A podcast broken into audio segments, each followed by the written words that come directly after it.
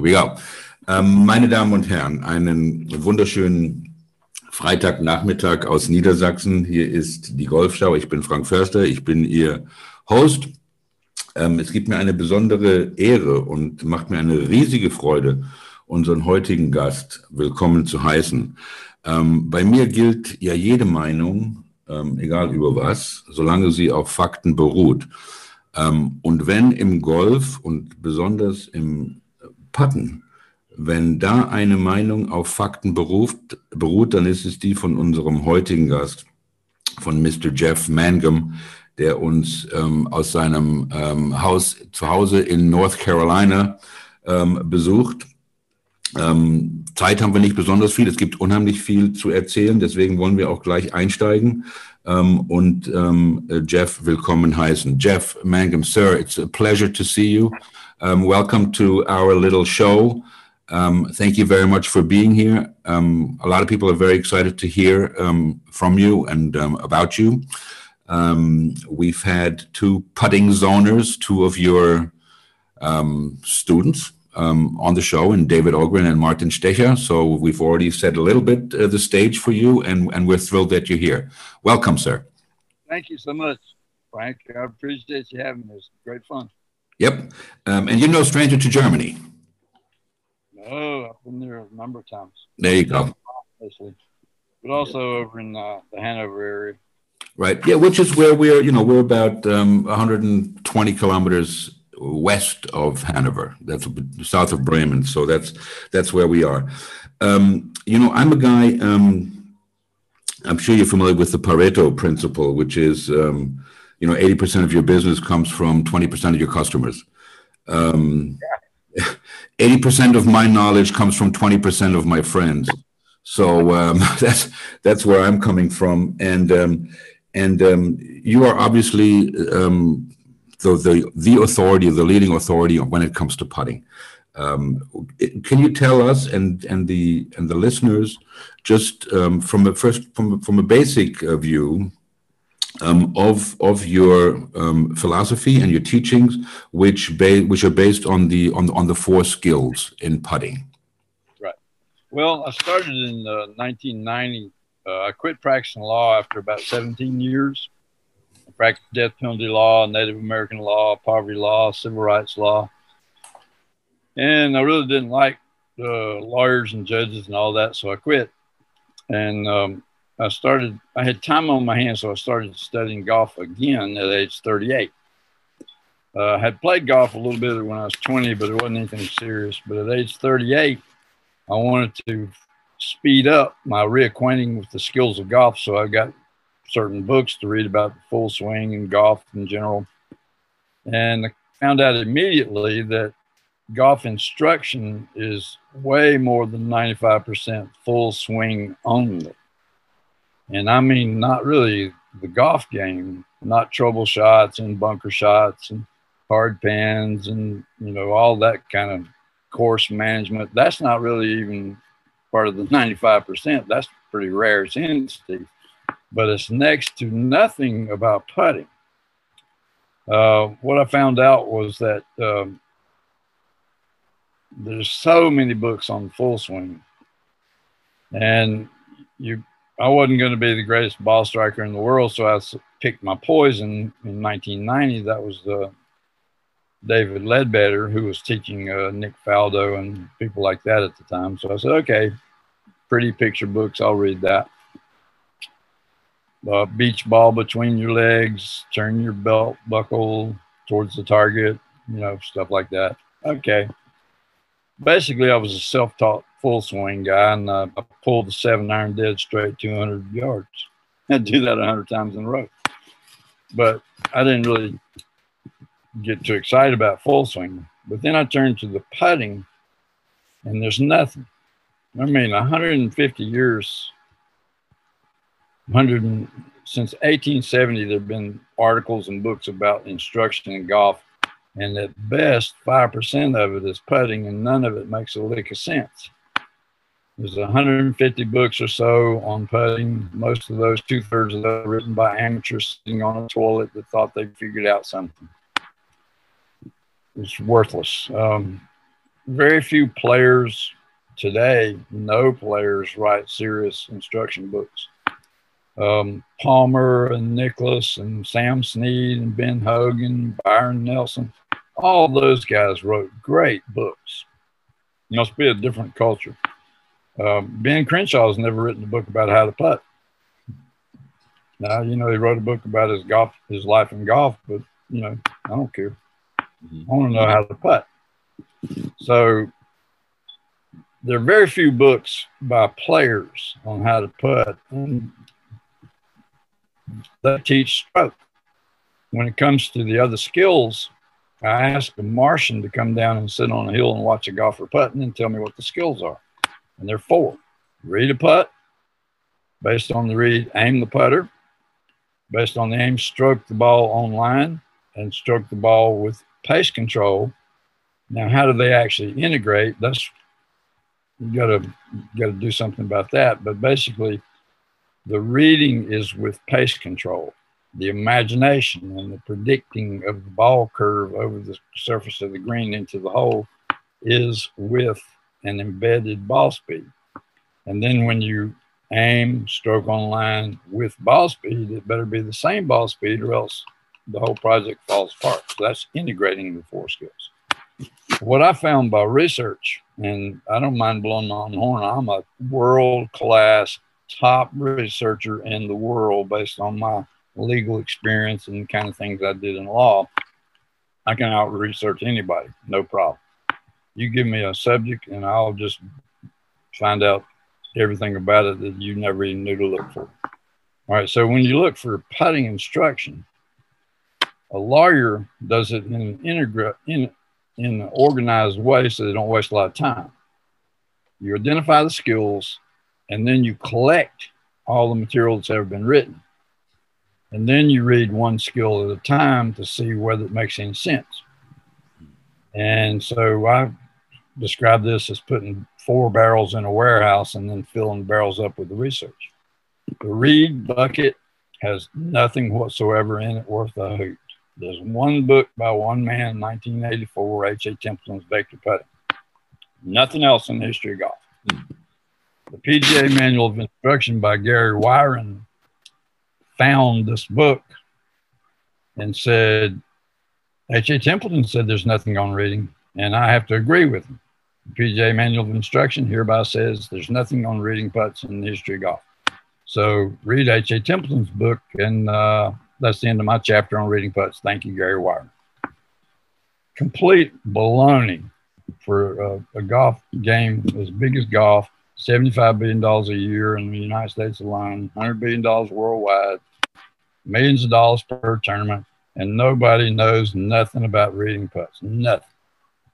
All right, so then you look to the um, aim bucket, and the only thing that goes in the aim bucket is a couple people talk about uh, getting behind the ball, use the dominant eye, and maybe use the line on the ball. End of story. Nothing about standing beside the ball, looking at a putter, and figuring out where a putter has been pointed sideways across the green, nothing whatsoever. There was a little trick in the 50s, and that gets in the book, but that's only because I read it. Nobody since 1974 even knows about that 50s trick. That's uh, eyeballs over ball and back of head flat, and then spin your head down the line. That's the 50s trick. But nobody in 19 since 1974 knows a thing about it. Not teachers, not coaches, not golf writers, not anybody and they all get that completely goofed up because they think our ball has something to do with stroke. They don't even know what it's for. They never heard about the other two parts about back head flat. All right, so at any rate, then you look at the line control, which is stroke, setup, and movement. Oh boy, everybody's got an opinion, like everybody's got an asshole. Just, everybody thinks they know the uh, the true way of stroke. All right, so not interested. the basic rule of the stroke is put it exactly where you aimed, or why did you bother reading and aiming? Plus, if you put it where you aim, you get a lot of physical and visual assistance from the putter face aim before you pull the stroke in terms of organizing the movement itself. Yes or no? Was it right? Blah, blah, blah. All right. So the stroke bucket is just answer gone crazy. The touch bucket, which is actually the most important bucket, because without touch, you can't read putts. There's nothing in it whatsoever.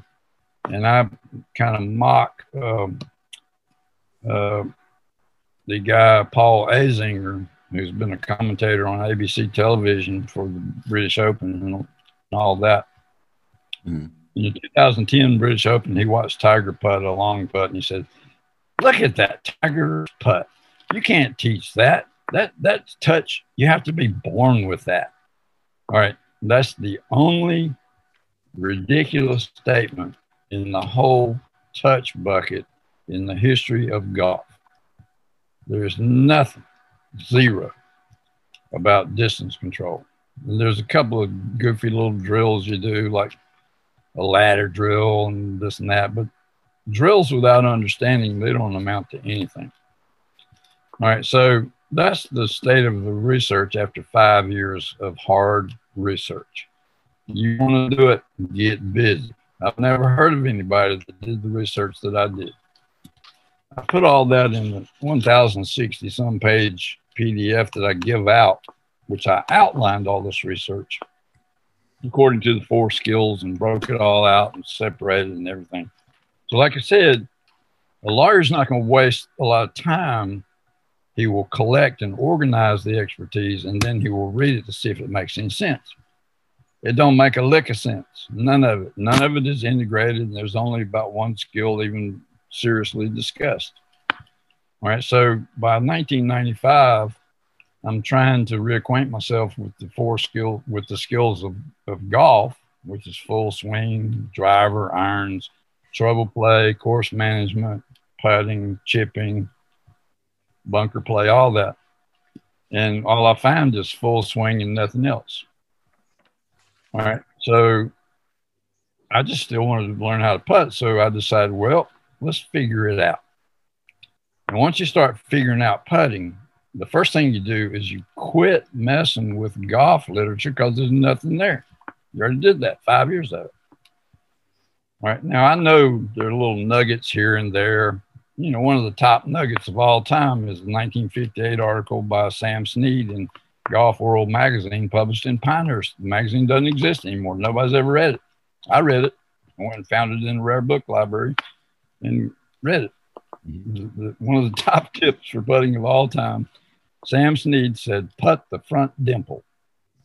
okay, that doesn't mean anything to you. Doesn't mean anything to anybody else. It means something to me because I'm geometrical. It means put exactly where you aim. Hmm. There isn't a front dimple until you aim a putter. All right. So anyway, I'm okay. you know, playful right now. Yeah, no, absolutely. Yeah. But but all these nuggets, there's there's some nuggets. Uh, David Graham says the worst thing that, that ruins um, strokes is speeding up the downswing. Uh, Bobby Locke said the, the thing that screws up more putts than anything else is doubt and second thoughts. Okay, they're nuggets. Mm-hmm. yeah, well, most of those, there are so many nuggets, and, and most of them are just, you know, taking tips from from golfers drinking beer, talking nuggets. Exactly, exactly, exactly. They don't know what you're talking about because it's completely unorganized. Right. Um, but how right. do you how do you research something where there's nothing to read on? So you so you experiment. You well, what you do is you go to pl- the next plan. You say, well, how would you figure out a sport skill that has four separate skills like putting? Exactly. And the answer is brain science, because that's what explains human perception and movement. And it's not anatomy, it's not biomechanics, it's it's brain science. And it's not psychology. Psychology doesn't know anything about movement.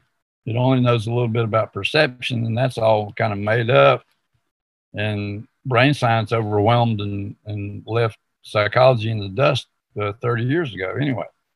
So psychology is all outdated if you don't update it with the neuroscience. So I started reading neuroscience in the 90s, and I've read almost 30 years of neuroscience, and I'm uh, kind of like I'm sort of I don't believe people understand what I'm talking about. I've read hundreds of books on neuroscience. I've read thousands of articles on neuroscience. My website is loaded with more neuroscience than the universities have. I've collected it, you know, from internet and from personal research, and I've worked hard over the years on my website to make it freely available in an organized way that shocks people that teach neuroscience at Harvard and Yale. Uh, I know more about the visual science as applied to putting than anybody's ever lived, and I know more about putting than anybody's ever lived. But the people who teach optometry get their research from me. They don't get it from universities. They go online and they look for visual neuroscience to tell optometry professors what to teach, and they end up on the putting zone and they're shocked. Um, Selwyn Super, Dr. Selwyn Super, PhD from the University of Southern California, he's deceased recently. He was the top neuroscience researcher for the Neuro-Optometric Research Association in Connecticut that tells the Palmer Institute and all these optometry schools what to teach optometry students. And he got it from me so many times that he just said, Good Lord, who is this guy? And he was a golfer, so he contacted me. He was greatly enthusiastic, sent me a $4,000 visual diagnostic tool that he had invented as a thank you.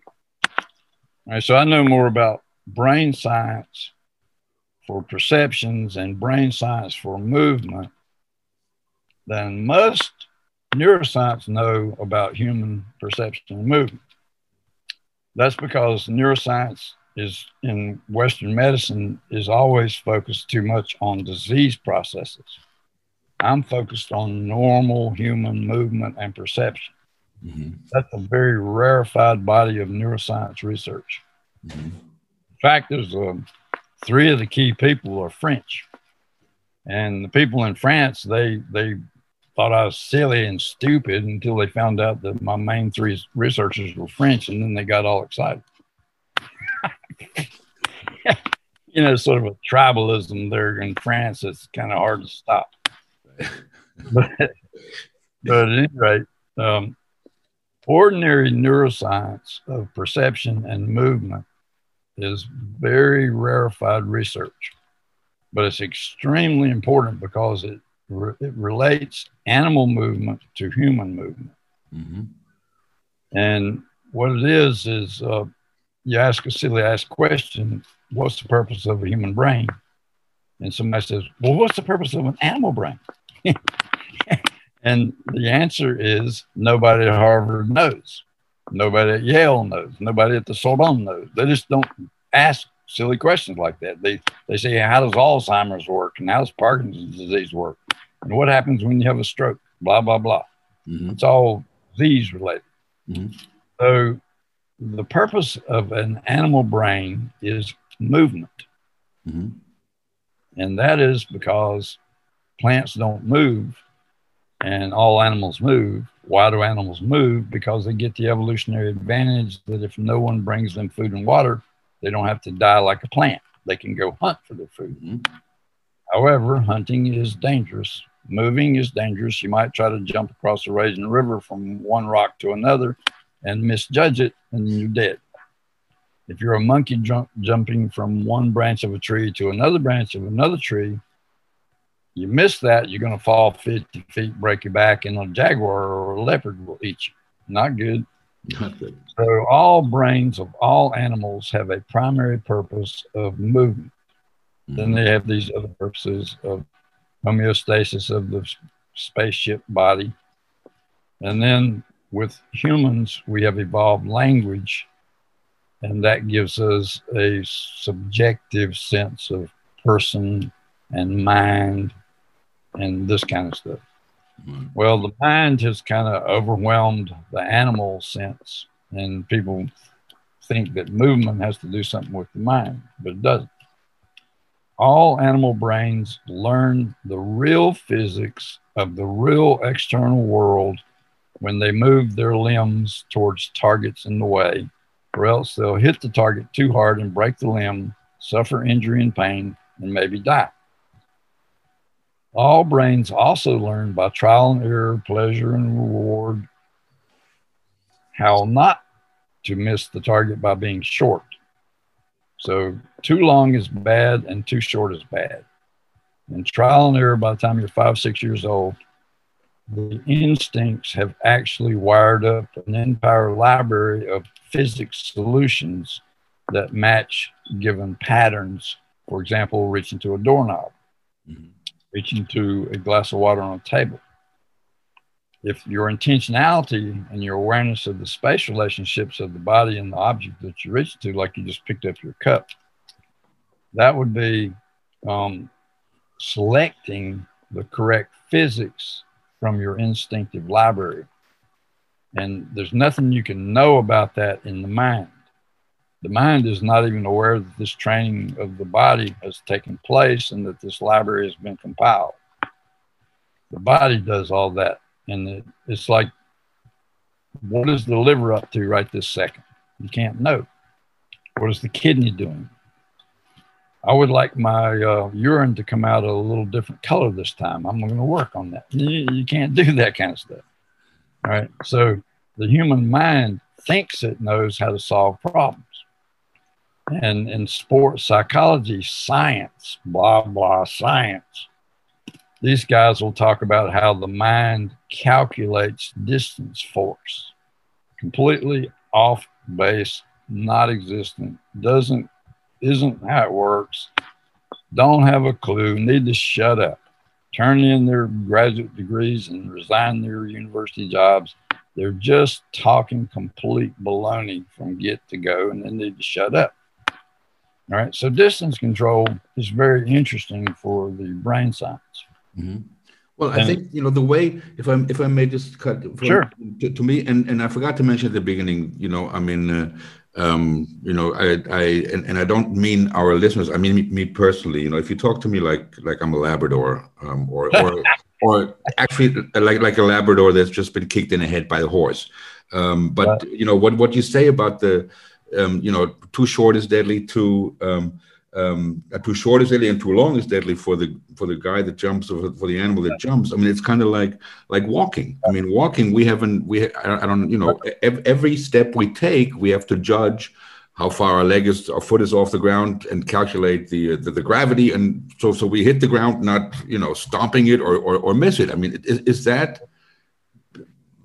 well, you you've been you've been sucking the, the Kool Aid down. From, we have to calculate. Okay. No, no, no, no. The instincts of movement never calculate. They, they just look at the situation as a physics situation and they say, move the leg. Okay. And the leg moves the correct distance of your stride so that you don't throw yourself on the ground and hit your butt. It, it, it swings a certain distance for balance and forward propulsion, and then it lands and you're stable. And here comes the hind leg swinging to go past it into the next stride.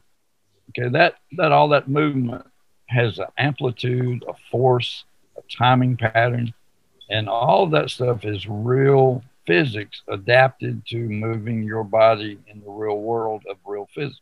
Right.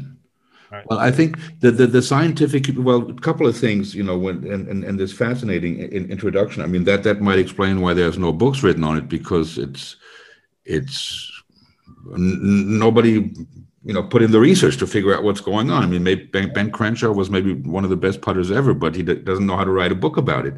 Um, but um, when we talk about the brain. Um, and and the scientific community, I mean, you know, those guys they have to jump through certain certain hoops, and and um, believe in certain assumptions, you know, which are never challenged in order to be accepted by the scientific communities, get their papers published, blah, blah, blah. Um, I've never read anything um, that proves that memory is located in the brain. That's just an assumption. Is that correct? Is, is memory located in the brain? There are um, memory is distributed throughout the brain according to neuroscience it, it basically is keyed mostly to the hippocampus. mm-hmm. but it's also distributed. For example, if I think of my grandmother's face, there are parts of my brain that have general ideas of women's faces, and parts of it have ideas of older women's faces, and parts of it have ideas of my grandmother's face, and parts of it have ideas of the color of the hair and the shape of the face and ethnic color of the skin, blah, blah, blah. And so every time you have a memory, it has to reassemble all these little aspects and put them back together. If you study a memory of witnesses in, in um, legal cases, there's a lady named Elizabeth Loftus who um, basically said that memory is faulty because it's always reconstructed. And before it's ever reconstructed, parts of it could have gone missing, parts of it could have modified themselves over time. And the reassembly process is not really all that accurate anyway. And if there's any biasing suggestions by a police officer standing there tapping on one of six photos, asking you if this is the guy, your memory is going to uh, get shifted and biased according to that kind of influence. Mm-hmm. So memories are not really little keepsakes sitting in a drawer right, waiting for you to pull them back out. Yes, that, that, that, that was that, that was my point. Um, um, and um, there is um, uh, one um, kind of like skills are not exactly medallions sitting in a drawer ready to put around your neck and show off with. Um, there is um, there is a, scientist by the name of Rupert Sheldrake who, who's done some extensive oh, yeah. research on that, um, and, um, um, and and there is also um, a, a, book by a, a Japanese doctor called the the Memory of Water, how, how water even has memory. So that that's then that, that's a whole different thing. but the human body of an evolving person. Mm-hmm gets memory like water gets memory. Right. Well, it turns out to be wiring. Right. But pattern, pattern recognition solutions. Yeah. So we have these four bu- buckets: the read, aim, stroke, and touch bucket. Um, I, I don't know if, um, if, if there's a specific order that one would concentrate on learning these things. But let for, for me and and and my putting, uh, you know, I mean, you, you, can ask anybody I've ever played. You know, even you know in, in match play, I'm never ever given a two footer. Never never. In, in 40 years of golf. Never. That's and you know they, they know that. Um, let, let's talk about maybe the, the reading bucket first and um, um, need to talk about the aiming bucket i mean the touch bucket first. That that is okay let's talk about the touch. Okay my, my my nickname you know i i would have power surges on the on the touch. You know i, I would be able to to blow a 10 foot but putt five feet past without a problem. You know right, well, this kind of so, yeah. so you you talk about the touch first. Sure. Okay. I want to talk about the touch and then the line control for stroke. Okay. Because perfect. The gun shoots. The gun has to shoot the right way it's pointed, a straight gun, straight shot, with the right gunpowder in the bullet. And then once you get that set, then you talk about reading aiming. All right, mm-hmm. so that's the that's the reason. All right, so distance control is learned by the characteristic movements of the human limbs. If you throw your arm away from your side, it will flop back in gravity and hit you on the leg. The flop back is one half of a swing from one trapeze top to the other trapeze top. It's only halfway. So if you throw your arm away and it swings across your body from top to top, that's a pendulum because gravity swings it back, not muscles. Mm-hmm. Most of human movement economizes the energy expenditure by using gravity as the second half of a motion, like a leg stride. You throw it out, it falls to the ground.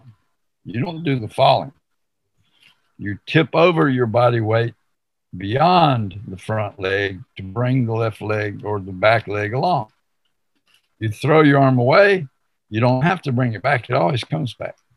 All right. So the brain is experiencing the free fall pendular tempo of the human arm thousands of times every day. And if you cut the arm off at the shoulder and hooked it to your hip, which is at the bottom of the pelvis, the arm and the leg are very closely the same length pendulum. Now, you'll remember from basic high school education that the tempo of a pendulum is dependent on how long it is. Mm-hmm. Right? So a short pendulum swings fast and a long pendulum swings slower. And the human arm is what it is, and it has one tempo only when gravity swings it. Mm-hmm. Now, most people don't know that the original definition of the meter stick to get away from the silliness of the English measurement system was whatever stick is long is the certain length that swings in exactly 1.0 second from top to top. They took sticks and whittled them until they got exactly 1.0 seconds swinging on a pivot. And Christian Huygens, he knows all about that when he was designing clocks. So later they changed the definition of a meter, but it's not really seriously different. A meter is 40 inches or 39.37 inches because the English are crazy. And the meter stick swings in one second. Well, putters are about the same as a meter stick 35 inch, not 39, not 40. A human arm is very close to a meter stick not quite as long, a little faster.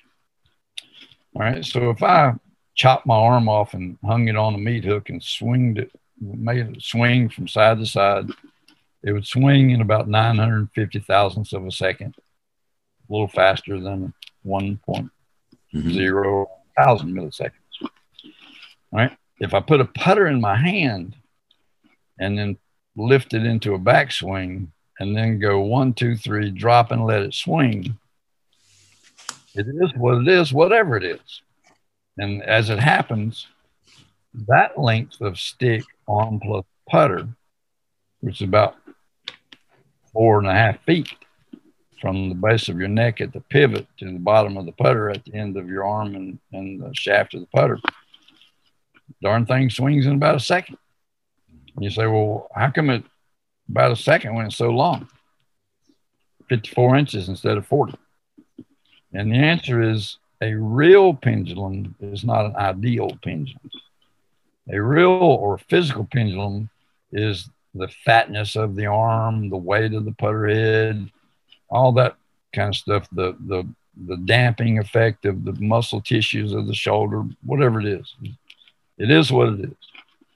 So most humans that drop a putter through a, a full swing from top to top and let gravity swing it, that swing takes about a second. All right. Now, it just so happens that the human body has been learning about a second tempos every time they move their arms or the legs. There's four of them. And they move them every day, thousands and thousands of times, maybe 4,000. Who's counting? In the course of a year, 365 days, that's over a million. Might be a million and a half tempo lessons registered in the brain. And so this relaxed free fall tempo is the most common timing pattern that the brain experiences when it grows up into adulthood. That means it's the most educated. If you speed up a tempo, you have to make shorter swings to get the exact same result. So let me explain that a little bit. Please. Every pendulum has three words tempo, which is the quickness, rhythm, which relates the forward swing to the backswing, and size. How big is the backswing? Mm-hmm. Right. Let's don't really worry about the fact that the backswing is only half of a top to top distance let's just pretend like the backswing begins from trapeze side one, and the backswing is one tempo to the full size of that backswing, and then the forward swing is one tempo back to the original trapeze top. All right. Now the size changes but neither the tempo nor the rhythm ever changes with the pendulum. Small swings take the same tempo and rhythm. Larger swings take the same tempo and rhythm. Largest swings take the same tempo and rhythm. It's called isochrony. Mm-hmm. And what changes when the size changes is the, the peak velocity of the putter head at the bottom of the swing. All right. Now, in physics, how far a ball is going to go across a certain green speed, a certain distance, and maybe uphill, downhill, is all down to one factor impact velocity of putter head at impact, period. And the brain knows this at an instinctive level. And so if you look at a, at a putt and intend to go to a doorknob, for example, or you intend to go to a hole in the green and not go screaming across it, not to break your thumb on the doorknob, that is an instinctive process selecting the wiring solution that's in the library for that tempo. And so there's a two step process to get distance control. One is monkey, pay attention to what matters for where you're going. You have to define the space of where you stop. And that is either in the hole nicely or slightly behind the hole for one or two feet. Nice and cozy. Come back, no big problem. All right, that intentionality takes into account whatever matters. And the three that usually matter are distance, green speed, and uphill downhill. Sometimes it's water moisture on the green, sometimes it's wind, you know, other things like that. Sometimes you change putters and you have to get used to the new putter head mass. But basically, there's three if you pay attention and form the intentionality to the space, aware of what matters, then that's monkey. And that pre selects the correct size of your tempo and rhythm pattern. Your brain counts on you having a stabilized tempo and rhythm. Otherwise, it gets confused on how to size things. So use your regular tempo and rhythm. Now, the monkey will select the size of that. And then the second thing is the cow. The cow doesn't think, has no mind whatsoever, is never afraid, is never in a hurry, and it just swings its tail from side to side leisurely, pleasurably, without any thought of how big it is. So the monkey sets the size, and then the cow just says, okay, swing that one and the size happens. So let me explain to you in neuroscience exactly what goes on between the monkey and the cow. The monkey energizes the muscle that will swing the backstroke. The same way you energize your hand throwing a tennis ball to a roof or a ceiling. You intend, and the muscle gets energized on how vigorously you toss the ball towards the ceiling. It's the same thing with putting. The monkey energizes the muscle that actually tosses the arm and putter into the backstroke a size. You never know and never want to know and are completely unconcerned with how big it's going to be unless you're just a nervous Nelly and you just can't do without it. Instinctive championship golf never worries about the size of the backswing. It just worries about the tempo and the rhythm. The monkey's got the size already figured out, or else you're dead. You would have died long ago if you didn't have an effective monkey tossing your hand to doorknobs and glasses of water. If you spastically hit a doorknob, you're dead. Probably would have been dead by the time you're seven or eight. If you swat a glass of water off a table, there's something wrong with your brain. So nothing wrong with mine. I'm 69 years, 68 years old. Housewives, nothing wrong with their brains. They can putt better than Tiger Woods.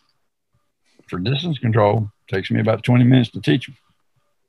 Mm-hmm. Children, amateurs, they can all have instantaneous distance control better than PGA players. Now, um, I proved this in Munich, Germany one time. it was very interesting.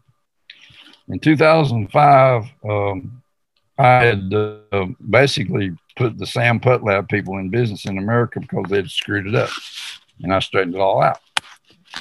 And so those people had me invited to the teachers players conference, I mean, the teaching conference for the European PGA teachers in Munich in 2005. And I lectured about human movement and brain science. And it was the last lecture of the day, supposed to stop at five and go eat, but the questions just kept coming. They wouldn't stop. So the organizers had to end everything and chase people out of the auditorium in Munich. So when I was leaving, there's a big uh, forum or atrium, I guess you'd call it, mm-hmm. outside of the uh, conference center or auditorium. And I got stopped by teachers wanting me to repeat to them how that monkey cow thing worked, which at the time I was just saying, a bing or some kind of rhythm. And I said, Look, is there anybody here that doesn't play golf? And one guy raised his hand and said, I'm a golf teacher, but I don't actually play golf. I said, Great, you're my guinea pig. Let's show these golfers that they don't know what they're doing. You just do what I tell you, and um, we'll just watch the reaction. The atrium has a marble floor, and it's large and has huge windows and all the sunlit stuff. I said, Do you see that coffee caddy over there, the metal caddy with little tiny wheels on the bottom, 75 feet across the atrium? He said, Sure. He said, You see the tire that has the mop string wrapped around the wheel? He said, Sure. I said, I want you to take my putter and putt this ball on marble 75 feet to the wheel with the mop string wrapped around it. Last roll of the ball stops and nestles Jesus. wheel. He said, okay. He said, well, how do you do that? I said, count to two just like this. One potato, two. And make the stroke and do whatever else you want to do with your mind. And he said, one potato, two. And the ball rolled for about 15 to 20 seconds and finally got 75 feet away on marble and rolled last roll against the wheel with two and a half feet of break, right to left break. On the marble. On marble. And the golfers were gobsmacked. I said, that's because you think it's your DNA and you're special. And you're using your mind and you don't know what you're talking about. And there's nothing in golf that ever said to you how distance control works. And so you ought to be starting out with the proposition that it's something you don't understand, which you don't. right. Be glad to teach you how the instincts actually work. Doesn't matter whether it's a golf green or a basketball court or linoleum or concrete or marble. A human can do a really good job. Just golfers are the only people on earth that can't do it. All right. So I've taught uh, Sergio Garcia's father in Valencia, Spain, at the Golf Club Mediterraneo, where they basically run the show. I taught his own players that live there how to lag putts 125 feet across his green to his toe, where he's standing there watching them. Wow. About 15, 20 minutes. Wow. And then a big shower busted out, and we had to go inside and, and sit in there and wonder what to do while I was sitting inside. And I said, Hey, there's a concrete floor. Let's continue the, the touch lesson. Let's roll balls. Last roll touches line and doesn't go over line. And then we did that for like half an hour and the rain quit and went back outside. And, and, and th- those would be ways to learn and practice touch, which obviously Paul Paul Azinger thinks it's uh, you're born with it, so he's not doing that. Make a rhythm. Right. All right. Now, now you know, housewives in southern uh, Switzerland were lagging putts over 125 feet across a green to the fringe, two balls, one after the other, first ball deliberately a little short, and that all these housewives are like a foot short. Right. Second ball deliberately a little larger, and then they were to the fringe within one or two inches. And this is 20 minute lesson. Right. Right. Um, one 18 year old, let me tell you this last story. And I'll stop. Please, please. 18 year old kid came to me from uh, Melbourne, Australia. He was Korean, living in Australia, wanted to be a professional golfer. And so his family flew him over to see me for one lesson so he could try to do the Q school. And we had one lesson. And he just missed Q school age 18 by one shot. But he played amateur events and he went from 135th in world amateur rank to number one by winning five tournaments in a row, the fifth of which was the British Amateur at Muirfield, England. He beat the match play opponents five and four with 30 foot bombs and just kicked them to the side. The last guy he, he played in the finals was a resident of Muirfield who had been touted for a year in the newspapers as destined to win, and he got kicked aside five and four. Then this Korean 18 year old was invited to the professional event at the Open, St. Andrews, Scotland, in 2010, and he played and finished 14th out of 154 veterans. Won silver uh, as an amateur, mm-hmm. but there's only 13 guys that beat him. And in four rounds, the professional golfers, 154 of them, 153 of them, averaged four and a half three putts in four rounds. This 18 year old with one lesson had won in four days. Mm-hmm. And then he eagled a 40 footer on the 72nd hole on television. And the commentator didn't know what to say. All right, so this is the gap between professional golfers don't know distance control and anybody who wants to learn it, all they have to know about is monkey cow and then just do that on the green. You can do that for the rest of your life. It'll be very difficult for you to get so indifferent and lackadaisical that you completely mess up in three putt. Mm-hmm. My, uh, personal, my personal distance control is 30 footers to within about anywhere from one to eight inches past the hole and I'm just making rhythms. Uh, my intentionality is no big deal. And everybody's rhythm is different. Everybody's tempo is different. Not, not, not really. Not really. It's almost the same. Okay. Okay. If you, if you had six people in a line and you said just throw your arms out and let them flop back, throw your arms out, let them flop.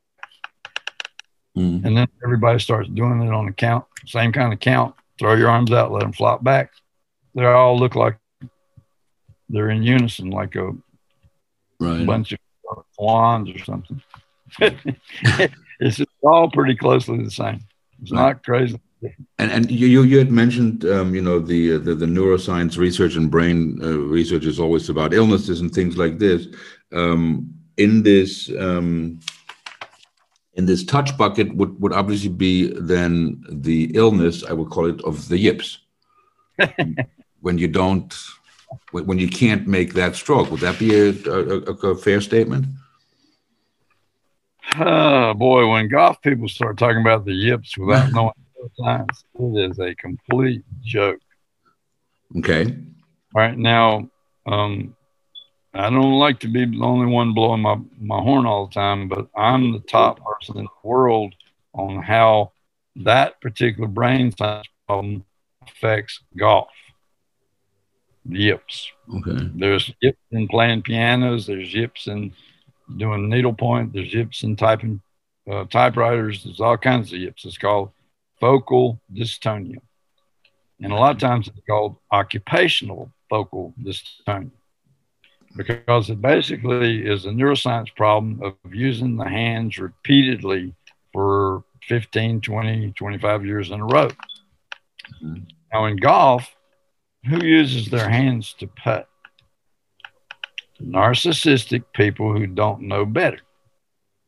Perfectionists who don't know better. Worry warts. The hands don't have the anatomy to move a putter. They have fingers for feeling things.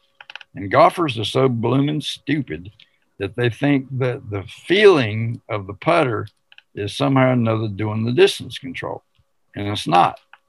The swinging of the arm is, or possibly swinging of the shoulders, swinging the arms. But the distance control has got nothing whatsoever to do with the fingers, except that the fingers might be like canary in the coal mine. Some sort of feel tells you that your tempo and rhythm of your arm swing is completely crazy. But that's not the way golfers in their complete drunken stupidity have been talking about putting for decades. They think they're safe crackers and they actually soak their fingers in warm, salty water. Completely stupid. All right. Now, other people lag their stroke, which means at the top of the backstroke, they stop their hands and the putter continues going a little bit and it folds the back of the wrist. And these people swear that that's completely necessary for distance control. Don't have a clue what they're talking about. All right. So, all this sensitive fingers and exquisite hand eye coordination, it's a complete crock from A to Z. Mm-hmm. Don't know what I'm talking about. The timing is the only thing that does the impact velocity. Grow up. If you fake the feel and fake the timing, the only thing that matters is you got the timing right. If I swing a backstroke and continue the swing for one tempo, it loads exactly right. 103% of what's necessary, not 110, which is spastic, and not 99, which is short, and that'll kill you just as good. Spastic will kill you about three weeks quicker. But anyway, if you fake with a good monkey intentionality to a space, your backstroke size will be correct. And if you fake the downswing timing, and I mean clutch that putter like a death grip on a snake or something, just squeeze the heck out of it, completely jam up all your so called feel, and then fake the timing the distance control is perfect. It ain't got nothing to do with finger sensitivity or hand-eye coordination, any of that. So back to the yips. These people have been using their hands to putt. Good Lord. You know, what they're doing is they're micromanaging the path of the putter and the face of the putter and the speed of the hands and all this crap. Now let's talk about the neuroscience of the hands versus the shoulders. The hands are very useful for lots of things, but putting is not one of them. The hands are like a garden of delights with a thousand different trajectories wired up. Very subtle, elusive wiring, capable of lots of delicate things. And here people are driving taxi cabs right through the middle of the garden day after day and they're shooting nerve impulses through these sensitive little hand muscles, muscle control nerves on where are the nerves and where they're going and how fast are they going and what angle and all this stuff. And the nerves grow, they bulk up. It's called plasticity. And they use these right center of the garden nerves all, all the time for decades. And the son of guns start connecting to each other and bulking up. And the next thing you know, they jam. You can't unjam them. You did that over 10, 20 years, maybe, you know, however many years it takes. And your perfectionism is like pouring gas on the raging fire. You're going, oh, I didn't get that one right. Oh, I should have done better. Oh, I got to go suck my fingers back in the salt water. Yeah. and um, what happens is you ruin the neuroscience of the hand motions when you putt. Completely ruin. Now, you shouldn't have been using your hands anyway. So the actual cure for the yips is quit using that particular pathway through the brain. Mm-hmm. Clutch your putter against your forearm, use a claw grip, swing with left hand low, get your broomstick putter, blah, blah, blah, blah, blah. All of those just go around the ruined patch of your brain. You should have been using your left hand to swing, your your left arm to swing instead of your rear dominant hand anyway. So welcome to the party late, you dumb SOB. Took you 20 years to get here and you had to ruin your hand and make it. Mm-hmm. Nobody would get you to the party until you ruined your darn hand. Mm-hmm. All right, so all these nutcases going to the claw grips and the clasp against their forearms and all this kind of junk. It's just band aids for something you should never have been doing anyway. You should have been using your lead hand, your lead arm. Right. Back in the 50s and 60s, if any of these narcissistic little children on golf PGA Tour today actually read anything or cared about reading anything or bothered to read anything or knew any coaches or caddies or fellow players who actually knew anything, every golfer on tour in the 60s knew not to use your rear hand. They put it in their books. You can go read it right now. Just got to go find the books. Good luck. Ain't nobody else looking. So nobody would use the rear hand. All right. Now, there's reasons not to use the rear hand, but I'm going I'm to blow my horn here a little bit. The Mayo Clinic supposedly assembled a team to study the yips. And they went to Rochester, Minnesota, and got a couple of back doctors so they could have Rochester Neuro Mayo Clinic science guys on their team. And then they got a lady from the sports science department of the Mayo Clinic. And then they had a couple goofballs from, from golf and they did a study of the yips. They got it completely backwards scientifically. Do not know what they're talking about. Now, I've got neuroscience and I've got putting, so I kind of know what the yips are all about. And I know that if you want to understand and cure the yips, it's any illness in Western medicine, you have to understand the cause of the illness in order to cure it. Otherwise, you can treat it, but you can't cure it. Mm-hmm. Right? So, this is called the etiology of illness. So, what is the etiology of the yips? The people in the Mayo Clinic in Rochester, Minnesota had no clue because they're stupid, uneducated, and they think they're not. All right, so I did an article about this for um, to explain to them what they needed to do to get on the right track. And the first thing they needed to do was to call the other guy in the Mayo Clinic that they didn't know anything about, who was the specialist in the Mayo Clinic on focal dystonia, a guy named Charles Adler in Scottsdale, Arizona. They didn't even know his name. So I said, You need to talk to Charles because you're backwards. All right. So they add Charles to the team. Charles contacts me, and I give him the research on how the yips work in golf because he's he's a neuroscience guy, doesn't know anything about golf. I know both.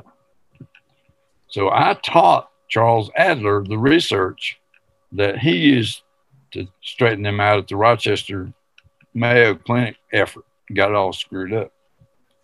All right, so Sam PuttLab guy, he thinks he he knows how to cure the yips too. He's not a golfer. I'm neuroscience plus golf.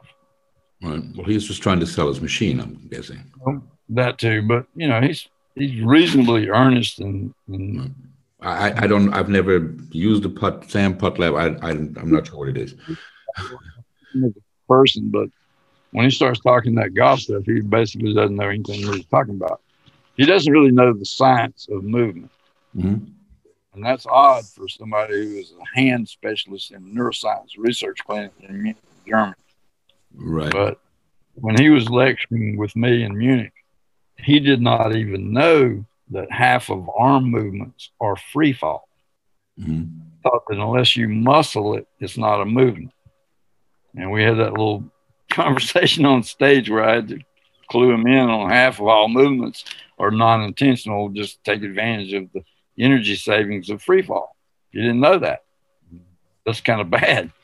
All right. So, but anyway, as a matter of science, he doesn't really know why somebody standing with the yips looking at a putt four foot for a five dollar bet or anything has no idea where their hand is have no idea where it's going to go, have no idea when it's going to move, and it always just sort of jerks, and that's a yip. That's because the brain of the, the hand neurology, the exquisite garden of delights, has been mucked up by inappropriate hand use over 10, 20 years. And you don't know where your hand is, and you don't know where it's going, and you don't know when it's going to go. That's the it. so just quit using that. You ruined it. Right. Go so, so then um, I, I, would guess that from the from the touch bucket, the next step would be the stroke bucket because it, it, it's kind of it sounds like it's almost interrelated, and especially when you know you mentioned when I started playing golf in 1982 or something like that. Um, you know the uh, the um, cross-handed grip was like, whoa, look what, what is he doing? Everybody was pretty much putting conventional. Nobody was using the claw. Um, you know, my my my father-in-law, um, my my ex-father-in-law, I guess he is now, um, you know, was putting like um, Aoki. You know, he had that little, you know, toe up in the air, this little pop putting thing. You know, um, so so so the different grips and things like this. Now we're in, moving into the stroke bu- bucket. Right. Okay. okay. Keep going. First of all, you can't use timing patterns to accomplish line control. Stop that. That's way off base by people at SAM PuttLab and others that are trying to teach you a model of bad putters on tour with bad rhythms and bad tempos. They're trying to fit Cinderella's foot into a very ugly shoe. You know, it's, it's not the way that goes. Stop using timing patterns you know, go short back and quick through because that's better for line control. Shut up. No, it's not. Okay. You actually have much more leisurely opportunity for correct hand eye coordination if you slow down and use the normal tempo, the relaxed tempo, the not herky jerky tempo. Full backswing, nice impact velocity, plenty of time to judge square and straight impact you know, it's, it's just better. Mm-hmm. So um, I'm the only person in golf that's ever said stuff like that. And I think that I'm having a kind of a big influence slowly, slowly by these players teeing it up for $7 million purses, the first $1.3 million prize money, finally quitting herky jerky and short back and quick through. Mm-hmm. Because Sam Putt Lab and people like that, they've been teaching that. Mm-hmm. They tested um, Loren Roberts one time up in uh, Illinois, and his backswing was 950 milliseconds. Okay. They're going, oh, what in the world? Crazy, weirdo Loren Roberts. Everybody else is 750 milliseconds, short back, and then quick through. And Loren Roberts' downswing to impact was half of that, 475 milliseconds.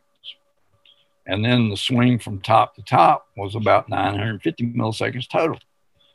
And uh-huh. Sam Putt is telling everybody, weird, don't do it. And he puts better than everybody they're talking about. The, the boss of the moss. exactly. All right. Now, Ben Crenshaw, he's not, he's a good writer and he's a smart guy. But when he talks about putting, he has trouble with his language. He can't dissociate stroke versus hit. He doesn't want to say hit ever, but he says it all the time and he catches himself. Uh-huh. He, he, doesn't know the difference between rhythm and tempo. He's just not that kind of guy. I mean, I am. Right. Okay, so I'm, a, I'm like an educated nerd. I, I, mean, you know, you say two and two is four and a half. I'm gonna say, where'd you go to school, you dumbass? you know, I'm kind of mean about that. All right, so Crenshaw got one good sentence out they said, well, can you boil all your putting experience down to one sentence? Yeah, something wakes me up every, you know, about once every month. I wake up in the middle of the night with one thought. And I don't know what it means, but maybe you do. Here it is. Once I start the putter back, the stroke seems to complete itself. Now that means free fall tempo. Okay. All right. Now, everybody in the 50s and 60s, one of the main themes was let the putter head do the work. Okay, great phraseology by half drunk golfers. Let the putter do the work. You know, you know, think about it, boys. Get some better vocabulary. Right. All right. So Crenshaw has got this downswing tempo, and because his rhythm is matchy matchy both ways, his backstroke is the same tempo, leisurely. But he doesn't know anything about the three keys of a pendulum and how it all manages monkey cow, knows none of that. But he basically settled down to something that was slow and leisurely when he was 13, 14 years old. And then it didn't change. And he went, uh, in one stretch, he went for 360 some holes without a three putt, which is 18 rounds. Which is unbelievable. No, think some people do that, no problem. Okay. I'm, I'm, I'm going to tell you straight up if you think that the pros are setting the standards, I'm telling you they're all 20% underperformers across the board. All of them. Hmm. Jordan Spieth does not understand this. 20%. Absolutely. Jordan Spieth goes into streaks and slumps and does not know how to get out, which brings up a big, big point about teaching and learning and performing a golf skill. Right. You must know K N O W how it works in your body for right. perception and movement. And no, K N O W does not mean you can do it. It means you can explain it to a 10 year old. Exactly. Now, Richard Feynman, the great American physicist, he said straight up if you can't explain it in simple terms, you don't understand it. Whether it's quantum electrodynamics, relativity, gravity, or any modern physics concept you want to talk about, if you can't explain it, you don't understand it. And he means explain it to people that are not physicists. Like a, and you're explaining it beautifully to a Labrador like myself. So please, please continue. well, Feynman explained the Challenger explosion in 1986. He said the, the, the gasket between the sections of the rocket that was shooting mm-hmm. gas mm-hmm.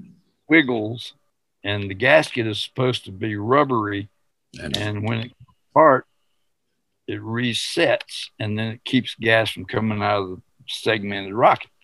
He said, but if you shoot the rocket in the middle of February when it's cold, the rubbery gasket gets squeezed tight, and then it won't rebound.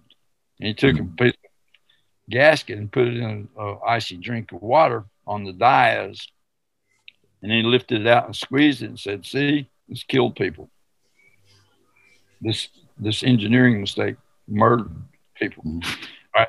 So that's like simple explanations. Right. All right. So monkey cow is pretty simple. It's just two things: do this, do that. Right. Well, Jordan Spieth does not know that. Why not? Right? Because his coaches don't know it. He, he doesn't Google it. He doesn't get it from me. I'm the only person in golf that's ever come up with this. So I invented touch. And if you don't understand what I mean by saying that, I'll defy you to find anybody else in the history of golf that knows a darn thing about what we just talked about. Right. right so the field of touch, the timing of touch, the neuroscience of perception and movement that, that invigorates and, and formulates touch I'm the first and only person in the history of golf that even tried to figure it out, and I did. Well, if, if these guys are lacking 20% of, you know, how, how they could, if you translate that into dollars, into earnings, those are some huge numbers. Ah, no kidding. Now, let me give you a for instance on the PGA Tour. Um, Noah Leibman wrote a book called The History of the Flat Stick and he completely messed up the history of the flat stick. For some reason, I don't know what his problem was. He claimed that Brad Faxon was the best ever on PGA Tour for putting. And he cited Brad's best ever stat 1.704 putts per green regulation in a whole year. Right? That means basically he's one putting 30%. Otherwise, it would be 2.0, not 1.704. Mm-hmm. Right, so he's one putting 30% of his putts in whenever he gets on a green in regulation, which somewhere 12 to 15 different times. Well, Noah did not know what he's talking about. I'm sorry, that was completely foolish.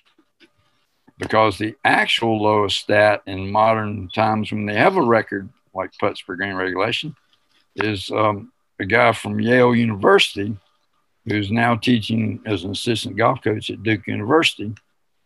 And his stat was 1.682 for a whole year. Mm-hmm. That's the lowest it's ever been. And that's 20% greater than Brad Faxon in his wettest dream. Now, since Faxon, there have been um, other people that have exceeded Faxon. Jordan Spieth had 1.699